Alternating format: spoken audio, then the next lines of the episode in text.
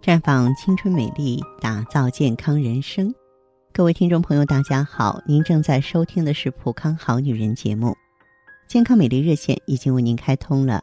您有任何关于健康养生方面的问题，欢迎拨打全国统一免费电话四零零零六零六五六八四零零零六零六五六八，也可以在微信公众号搜索“普康好女人”，普是黄浦江的浦。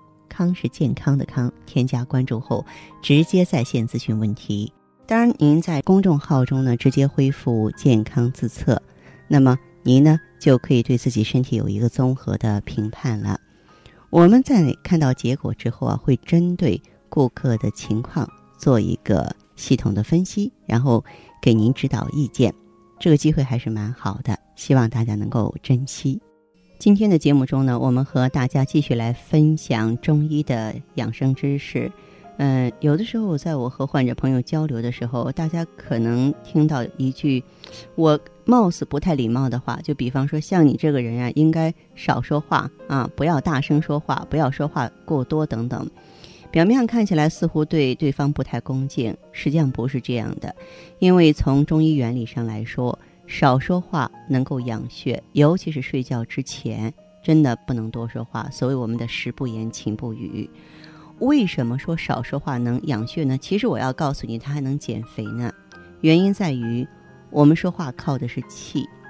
你如果少说话，就可以避免耗气。人说话发声，虽然是出自喉咙，但却是体内气息推动着声带的结果。那么气足呢，说话声音洪亮，像那些大嗓门的人啊，都中气十足。如果身体里的气不充沛、气虚，说话的声音就低微无力。当我们十分疲惫的时候，会感到连说话的力气都没有了。这就是因为说话需要耗气，身体气力全无，自然就不想张口了。不仅说话要靠气，人体内的一切生理活动啊，全要靠气的推动。气就是人体的动力，就像减肥，要想真正解决肥胖的问题，需要养好气，气足才能消脂。中医认为呢，造成肥胖的原因就是体内啊痰湿瘀滞，该排走的水液代谢不出去，这是主运化水湿的脾出问题了，脾气弱了，运化失职。当然调脾是关键，但是一定要补气养气才行。只有气足了。推动力强大了，那些痰湿瘀滞和脂肪才不会淤阻经络。还有这种气虚，多是阳气不足，因为人体内的蒸腾气化作用要靠阳气进行，阳气不足，气化作用弱，同样会造成水湿滞留，容易导致肥胖。这个话少啊。能够养血，因为气虚不仅会导致肥胖，还会造成血虚。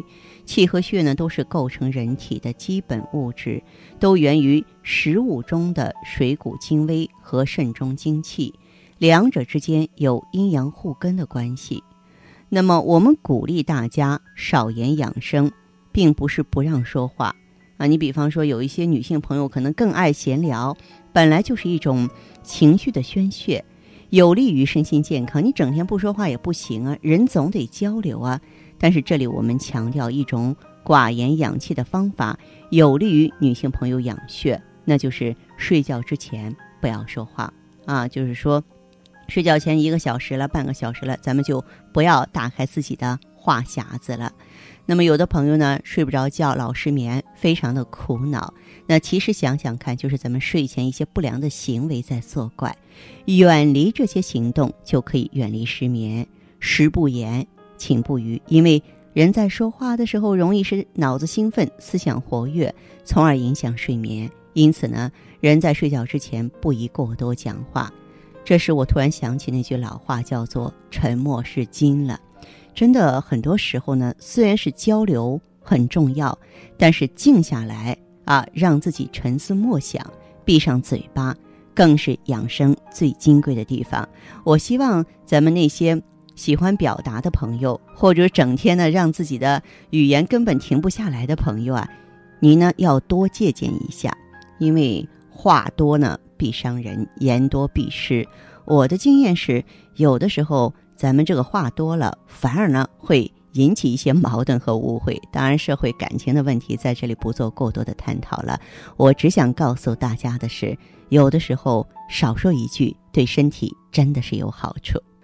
我知道我们普康会员很多朋友是非常善言谈的，也口才了得，但是站在养生的角度上，我倒觉得，无论您的声音多么美丽，无论你的语言多么犀利，少说一句，把养分留给自己的，这也许才是最好的选择。好，亲爱的听众朋友，这里是普康好女人，我是大家的老朋友芳华。我们的健康美丽专线，欢迎各位的拨打和参与，咱们的号码是。四零零零六零六五六八，四零零零六零六五六八。